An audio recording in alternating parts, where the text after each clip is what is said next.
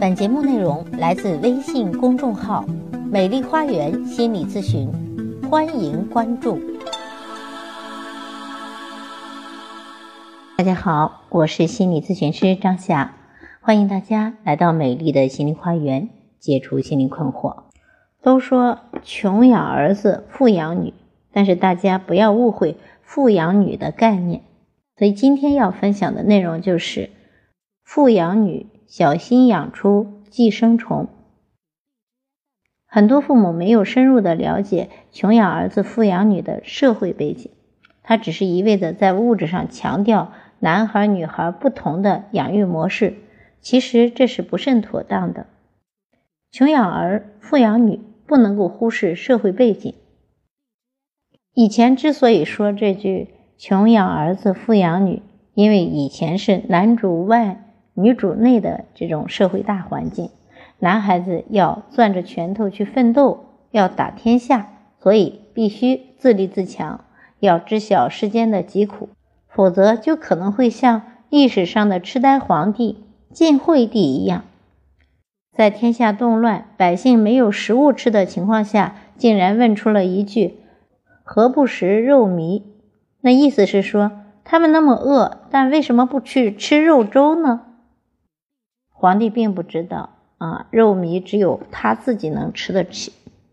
古人觉得养男孩子就要锻炼孩子的意志力，让他切身的感受什么是穷困，什么是艰苦，从而光宗耀祖，风雨来临时也能够守护家庭不被打倒。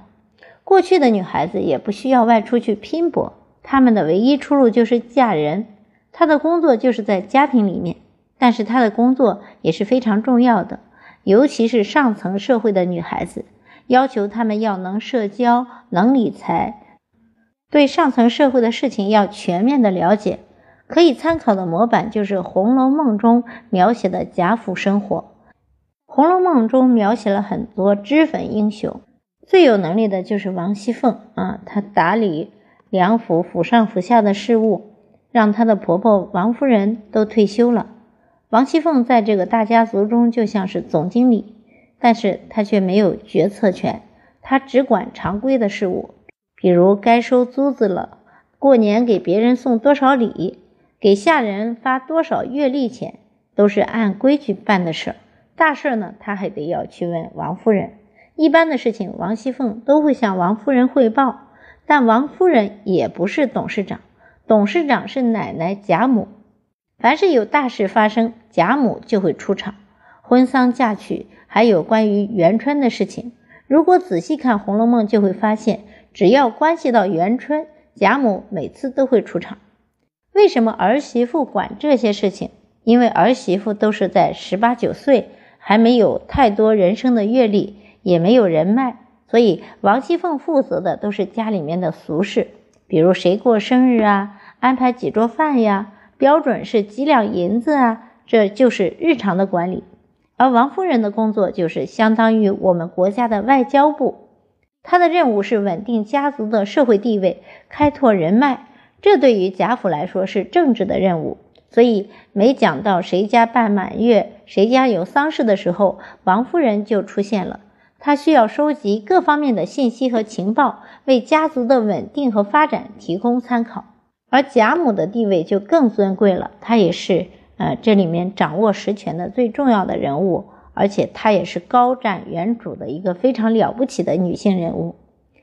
我们要培养像王熙凤、王夫人、贾母这样的女子，就必须懂服装、懂化妆、懂礼仪，呃，就懂的东西要特别的多，所以呢，就得要富养了。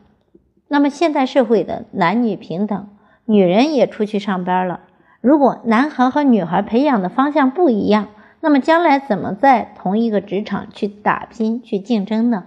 我们很多的父母没有深入的了解为什么要穷养儿、富养女，只是一味的强调男孩女孩要有不同的养育模式，我认为并不妥当。穷养并不是要培养吝啬鬼，而是要强调其艰苦奋斗的精神。而富养也不是要培养消费的动物啊，什么都给他买好的，让他见识好的，将来不会受别的男人的哄骗，而是要培养孩子驾驭高品位生活的能力。所谓仓廪实而知礼节，衣食足而知荣辱，就是这个意思。但是很多的富养女却出了差错了，却养出了寄生虫了。比如在我的咨询中遇到过一个女孩，她家是北京郊区农村的，啊，小时候呢拆迁了分的很多的房子，于是这个女孩就衣食无忧，被富养起来了。家长也认为，第一，女孩子要富养；第二，独生女又得富养；第三，我们家里有钱，那就必须富养。所以这个孩子。呃，从小呢就衣食无忧，因为她长得也很漂亮。小学的时候学习又好，但是初中的时候成绩就突然下来了啊。当然呢，是因为她有压力了，或者说她抗挫折能力强了，被家里富养的这个环境什么事都替他做主，那么他就不像以前那样啊，就是说应该自己努力。那现在出了很多事，他就学会了逃避。那么来咨询的原因也是不愿意上学，对上学逃避。因为上学对他有压力呀，你想想，他衣食无忧，吃好的，穿好的，除了让他上学要写作业啊，要去承受自己这个学业这个自己的事儿啊，除了这件事儿，可能他没有其他的烦恼了。为什么不愿意上学呢？他就是因为写作业太辛苦了，学校呢又不让妈妈去陪读。你要继续问他，你不去上学。是因为老师，还是因为学校，还是因为功课？他就说，因为功课太多了，念书太苦了。那到底苦到什么程度呢？你每天写作业写到几点呢？他说太苦了，每天都要写到九点呢。其实我们都知道，写到九点是非常平常也非常正常的事。可是，在这个孩子的眼里，他就认为这是非常苦的一件事情。我就继续要开导他，让他正确的认识学习这件事情。学习本身就是一件呃要付出努力的一个事儿，你只需要坚持一下，咬咬牙。写作业也是一个学生正常应该坚持的事啊。你既然要从初中上到大学，那么学习这个事儿可能一直会陪伴你。你要找到这个其中的乐趣，把这个苦事变成乐趣啊，就能够苦中作乐了。或者说，就找到兴趣了，你也就不觉得苦了。更何况，人这一辈子其实都离不开考试啊、写作业、完成任务这样的事儿。就在大学里，大学的讲师，无论是教授、副教授，也都是要完成一些自己内定的任务的，没有完全没有压力的人生。当然，这个孩子之所以嗯这么受不了。觉得太苦要逃避，是因为他的爸爸妈妈对他太呵护了，什么事都替他包办，妈妈一直在照顾他，妈妈也没上班，跟这个孩子形影不离。其实后来由于他们家里有钱，曾经把他送到一所贵族学校啊，这是寄宿学校，妈妈不能跟着去的。但这个孩子离了他妈就不行，最后以退学告终。女孩的理由就是妈妈没有办法陪读，所以我一个人我适应不了。那么这种富养女其实就把女儿养成了寄生虫了。穷养儿、富养女不只是物质上的，更应该是精神上的。给到孩子好吃好喝，那并不是富养。孩子需要成长，我们不应该让这个孩子在物质上极大丰富，但是在精神上却极度的依赖别人。那么精神上就成了穷了啊！他没有靠自己，他自己很穷，他需要靠别人。我跟这个孩子的妈妈沟通过，我说咱们现在需要去激励他，让他自己发挥自己的主观能动性，让他看到自己的力量啊，并且多去鼓励他，让他慢慢的有自信，学会断开这个依赖。但他的父母却认为自己的孩子足够聪明，是能够考上重点中学的，也不需要特别的努力。我其实认同他妈妈的这个理念，因为这个孩子确实挺聪明。但是我们说，现在社会最重要的是什么？不是智力，而是非智力因素。这些非智力因素包括了坚持、毅力、自信，还有自我感知的能力、自我抚慰、自我提升的能力。这些能力才会让孩子不断的成长。而这个孩子呢，物质上是极大丰富了，但是他的精神上却很穷困。有的富养女也培养出了仅仅会消费的动物。比如我的自课中有一个富养出现问题的少女，她今年是十三岁半，却喜欢上了一个五十多岁的男人。啊，来做咨询的时候，女孩的思路特别的清晰。她说：“我要找一个和我年龄相仿的，我得奋斗。这个男人他虽然年龄大一点，但是他有房有车有钱，我就可以不用奋斗了。如果我找一个年龄与我相仿的，奋斗二十年也就那个样子了。”但我需要的幸福是看得见、摸得着、踏踏实实的，所以我宁愿嫁给这么一个老头。我说，但是你再过二十年，你才三十岁啊，而你看上的这个人可就七十多了。这女孩不屑地说：“对呀，我有了钱，什么事儿都干不了呢。到时候我一个三十多岁有钱的少妇，我完全可以找一个二十来岁的年轻小伙子呀。”咱很难想到。这么一个十几岁的孩子口中有这样的一个想法，这个女孩的父母都是工薪阶层，她一直遵循着富养女的原则，对女儿的任何物质要求都是有求必应的。为了能够让孩子能有一个好的成长环境，他们夫妻俩勒紧裤腰带，嗯，在一个中高档的小区贷款买了一套小两居的房子。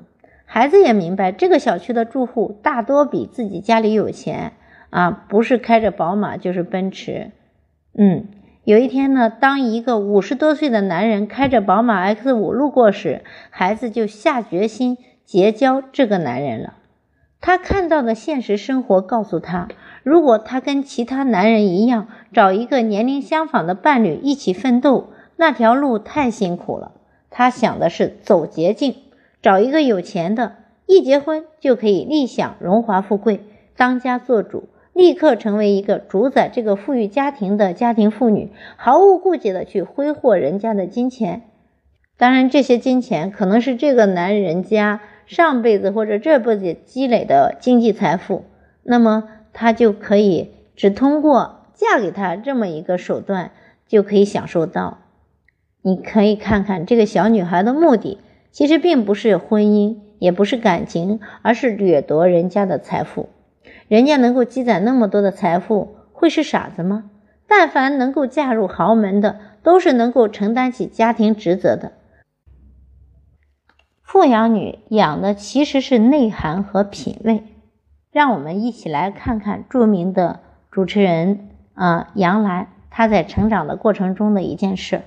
当时刚领了工资的舅舅带着三四岁的小杨澜去上海最高级的红房子餐厅吃西餐。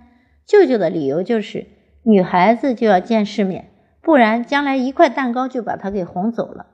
于是认为富养的女孩不会虚荣，会摆脱物质的束缚，会更加的专注于内心的需求。其实，如果只是一味的满足孩子物质上的需求，不提供精神的富养，反而会适得其反。就拿上面讲到的，呃，那两个富养的女孩的家长和杨澜的舅舅来做比较吧。他们的出发点显然是不一样的。